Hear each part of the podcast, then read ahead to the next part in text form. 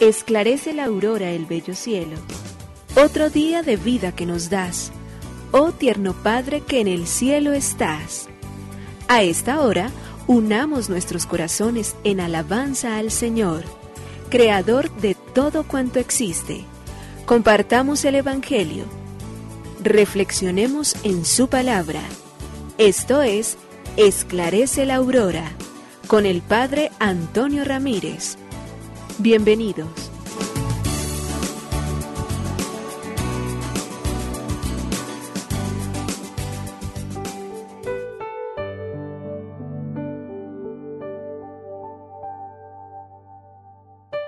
Bueno, muy buenos días. Hoy es sábado 24 de septiembre del año 2022. Bendito sea Dios Padre de nuestro Señor Jesucristo, que nos ha bendecido con toda clase de bienes espirituales y celestiales.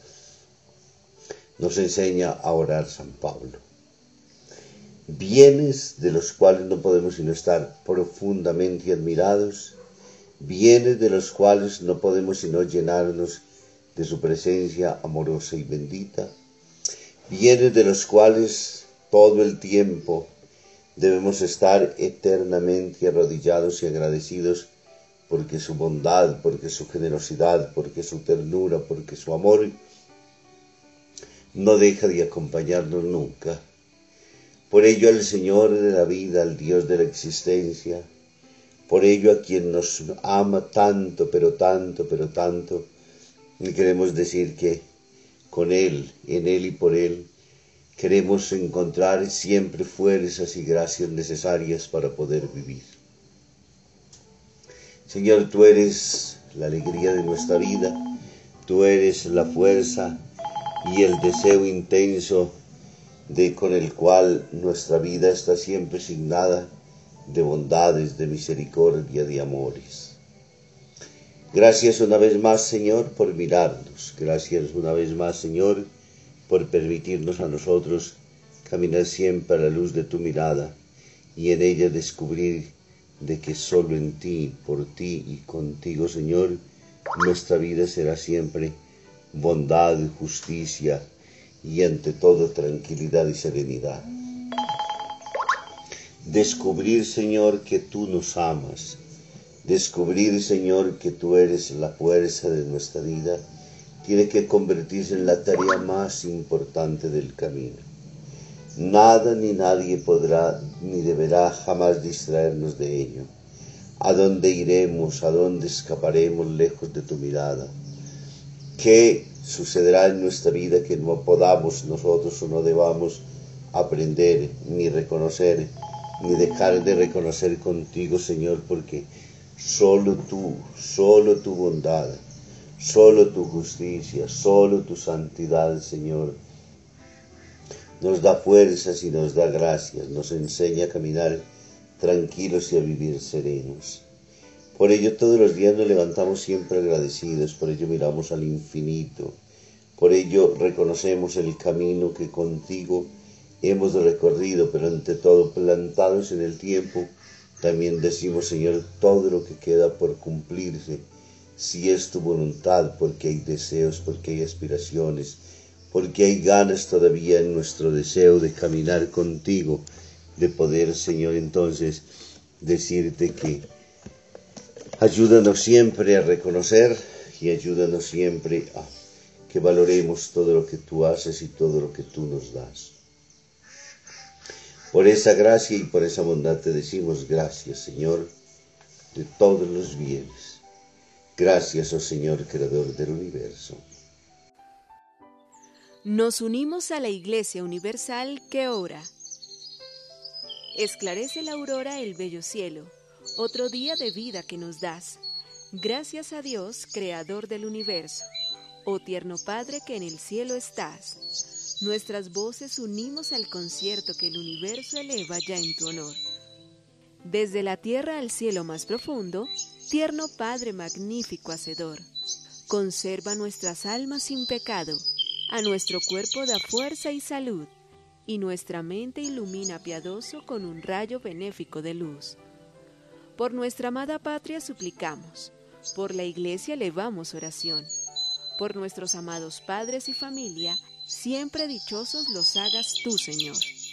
En tu santo nombre, comenzamos este día de vida que nos das. Haz que lo acabemos santamente, oh Padre nuestro que en el cielo estás.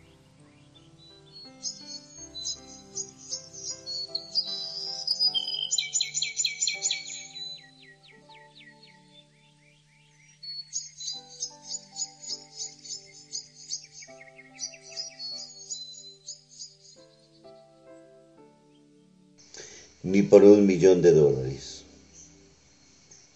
Un periodista visitó un día a Madre Teresa de Calcuta mientras ella estaba ocupada en curar a un enfermo en un estado verdaderamente repugnante. Yo no haría esto, dijo el periodista a la Madre Teresa, ni por un millón de dólares.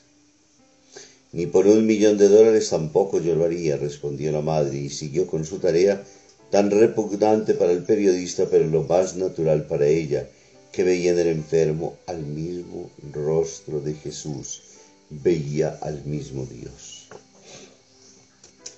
La vida consagrada, la vida dedicada al servicio de los últimos, la vida vivida en la generosidad no se hace porque se pague, sino porque de corazón porque identificados plenamente con el reino, porque reconociendo que es el Señor el que nos da la fuerza y de donde vienen las capacidades, se pueden vencer las situaciones repugnantemente humanas para encontrar en el fondo del mugre de la suciedad, de lo que nosotros queramos ver, a la persona misma de Dios.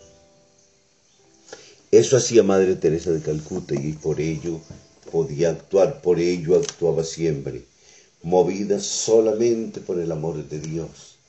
Y así muchos religiosos, religiosas, muchos santos, santas a lo largo de la historia, solo por amor a Dios. Se puede entender, se puede obrar, se puede realizar y se puede cumplir la gran misión para la cual Dios nos tiene nosotros preparados. Por ello, necesitamos siempre de Él para poder ser verdaderamente testigos suyos. Lectura del Santo Evangelio según San Lucas, capítulo 9, versículo del 43 al 45. En aquel tiempo, entre la admiración general por lo que hacía, Jesús dijo a sus discípulos, Métanse bien esto en la cabeza. Al Hijo del Hombre lo van a entregar en manos de los hombres. Pero ellos no entendían este lenguaje. Les resultaba tan oscuro que no cogían el sentido y les daba miedo preguntarles sobre el asunto.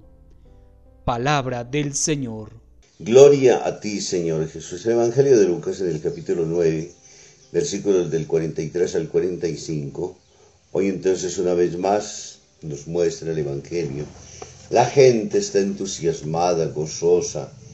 Los discípulos y todos los que caminan alrededor de Jesús de ver el éxito, la fama, de comprender y de entender de la grandeza de ese hombre que mueve muchísimos sentimientos, que aúna muchas personas, que busca en medio de muchas situaciones difíciles entonces dar respuesta Jesús es el hombre encantador delante del cual la gente, y muchas veces movido particularmente por los milagros, hace que se reúnan siempre y que caminen a su lado.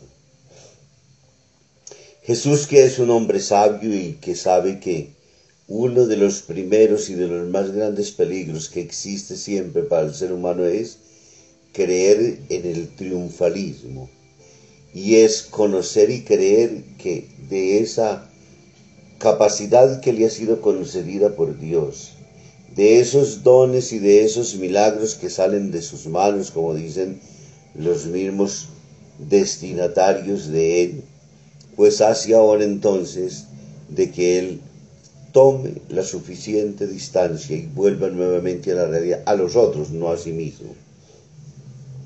Porque Él ya conoce y sabe porque ya lo obra de esa manera, porque Él no se deja tentar fácilmente por el demonio del triunfalismo, Ahora le dice a los otros, recuérdense que el Hijo del Hombre, y vuelve nuevamente a la misma tarea y misión, tendrá que sufrir mucho, será criticado, destruido, será llevado al patíbulo de la cruz, será condenado, pasarán tantas y tantas cosas que de la cual él mismo dijo, si así tratan al leño verde, ¿qué pasará con el seco? Es decir, a nosotros que no tenemos capacidades, consistencias, nosotros que somos endebles, frágiles, que nos vencemos ante cualquier situación, que terminamos vendiéndonos al primer y mejor postor, nosotros que muchas veces tambaleamos en nuestros principios, nosotros que en medio de las oscuridades de la vida terminamos negociando por el menor precio y haciendo todo lo que es contrario,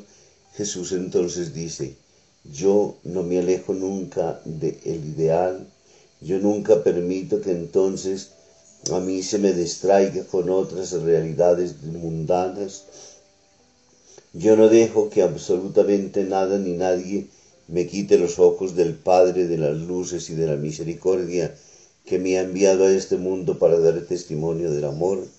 Y así, entonces con ello, vuelve a la realidad a todos, discípulos, seguidores, apóstoles, a quienes en el tiempo caminamos. Las expectativas falsas no las creamos nosotros mismos. Somos nosotros muchas veces quienes hacemos planes que Dios jamás nos ha dicho. Hacemos presupuestos con los cuales Dios jamás nos ha dicho que estarán ahí para que nosotros los utilicemos como a nosotros se nos antojen.